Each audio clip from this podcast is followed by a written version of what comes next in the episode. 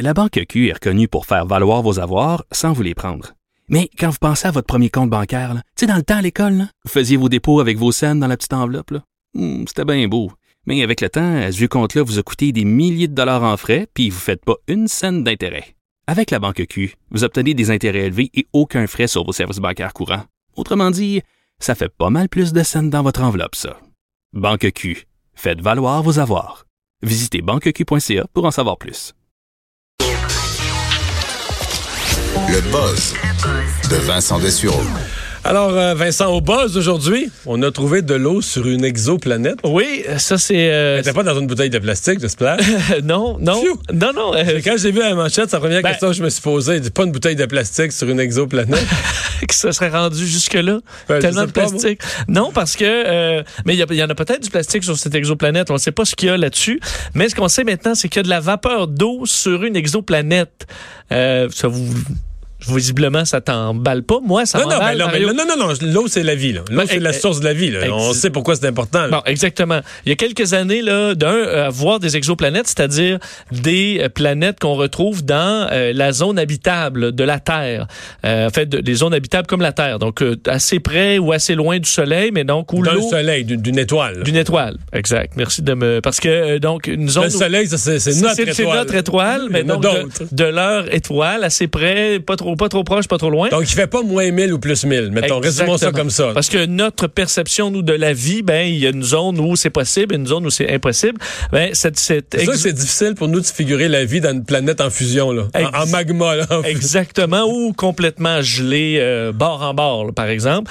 Euh, quoi qu'il y a peut-être des formes de vie qu'on ne connaît pas encore, mais toujours est-il que c'est c'est ce qu'on se base pour s'imaginer une planète où il y aurait de la vie. Et sur une planète observée en 2015 par le télescope euh, américain Kepler, on est allé analyser l'atmosphère. Tu comprends, c'est loin, là, c'est à un million de milliards de kilomètres. Mais juste la petite lueur, on est capable de l'analyser pour confirmer aujourd'hui, selon le Collège de Londres, qu'il y a de la vapeur d'eau sur cette planète-là, donc possiblement de l'eau liquide sur sa surfa- surface et possiblement la vie. Alors, c'est la première fois qu'on confirme ça sur une exoplanète. Alors, possiblement que, d'ailleurs, la planète est huit- fois plus massive que notre Terre et pourrait peut-être euh, héberger la vie. Elle est quand même à 110 années-lumière, ce qui est pas si... Tu dis, ah, si on peut atteindre la vitesse lumière, ça prend juste 110 ans Pour se rendre. pour se rendre.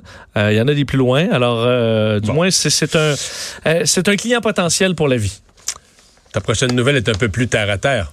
Oui, très, parce que est-ce que tu es un amateur de sieste? Vraiment toi? pas. Un dormir à part que la nuit, là, c'est vraiment Ah, pas. Moi, je suis un- La fait, j'adore faire le retour. Ben oui, mais une chance que toi, avec les heures que tu fais en te levant la nuit pour salut bonjour, t'as comme c'est la Ouais. survie ta sieste. Oui, mais même sans Salut Bonjour, avant, je faisais des siestes. Ah oui? Moi, de l'après-midi, là, une petite heure. euh, Ah, c'est sûr moi. qu'avec Salut Mais Bonjour, moi, j'en c'est fais des siestes de jamais. Puis trois mettons heures. que je fais ça une fois par. euh, moi, c'était mettons je me mettons je me couchais une heure l'après-midi parce que mettons la veille euh, j'ai sauté la nuit, j'ai travaillé, peu importe là. Ouais. Quand je me réveille en plein jour, c'est épouvantable. Je suis quasiment plus capable de travailler. Je suis presque un zombie. euh, je me réveille Ouais, plus. là. tu secoues un peu, puis euh, incapable. tu secoues les puces. J'ai la bouche tout à l'envers, sèche, plus le le, de rien. cerveau à zéro. euh, c'est épouvantable de dormir deux jours. là. Bon, ben, euh, si pour ceux qui sont comme moi des, des siesteux, euh, sachez que selon euh, une, une étude publiée aujourd'hui, Suisse, donc étude fait auprès de 3500 Suisses entre 35 et 75 ans et leur, leur maladie cardiovasculaire, en fait, ceux qui prennent, qui font des siestes, on dit plus de une à deux fois semaine, donc c'est même pas au quotidien, là, mais ont 48% moins de chances de souffrir euh, d'un d'un arrêt cardiaque. Voyons. Euh, que ceux qui ne prennent font pas de sieste. Mais pourquoi c'est ce que ça fait, la sieste? Pourquoi c'est si bon? Ben, eux, ça, en fait, ils disent le cause et effet, là, ils comprennent pas. Est-ce que d'ailleurs, c'est juste les gens qui font des siestes ont d'autres habitudes qui rendent. C'est peut-être les gens qui font des siestes sont tout simplement des moins stressés. là. C'est pas des. Ben, en fait, c'est- un peu ce, ce qu'on dit aussi, c'est que le, le- les gens dorment en général pas très bien. Euh, une grande partie de la population qui ne dort pas assez. Alors, ceux qui siestent, ça viendra un peu réparer ce stress-là pour le corps euh, que qu'on lui fait subir en ne dormant pas assez. Alors, il y aura probablement un effet très positif euh, là-dedans. Il ne se prononce pas sur la durée de la sieste, quoique la National Sleep Foundation aux États-Unis, euh, donc la Fondation nationale du sommeil, dit que bon le fameux 20 minutes, c'est tout ce qu'on a besoin.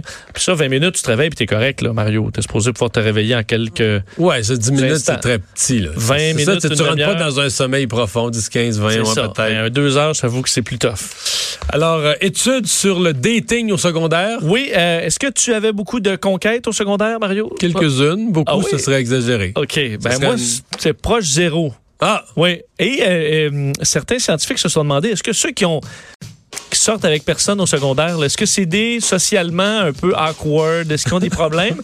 Et finalement, on se rend compte, selon l'Université de la Géorgie, c'est que ceux au secondaire qui ne datent pas sont moins dépressifs et ont, euh, au contraire, une meilleure moyenne au niveau de leur capacité sociale. fait que dans le fond, tout ton buzz aujourd'hui, c'est pour dire que toi, t'es parfait. tu fais la sieste, t'avais pas de blonde au secondaire. J'avoue que peut-être naturellement choisi ces nouvelles-là. Mais euh, alors, euh, mais ce que ce qu'on veut dire, c'est que les parents, si votre enfant n'a pas de blonde au secondaire, il n'y a pas de stress. C'est pas qu'il y a un problème, même si c'est des gens qui sont aussi sociaux que les autres. C'est euh, c'est juste différent. Et pas- moins faut pas s'inquiéter. Faut pas s'inquiéter. Faut pas nécessairement dire euh, lâche ta blonde ou ton chum parce que c'est pas bon, mais euh, ne pas s'inquiéter si vous avez un éternel célibataire. Merci Vincent. Merci à vous d'avoir été là cette journée. Déclenchement de la campagne électorale, je vous le rappelle. Vous allez voir apparaître les affiches dans votre quartier, dans votre village. On vous retrouve demain, 15h.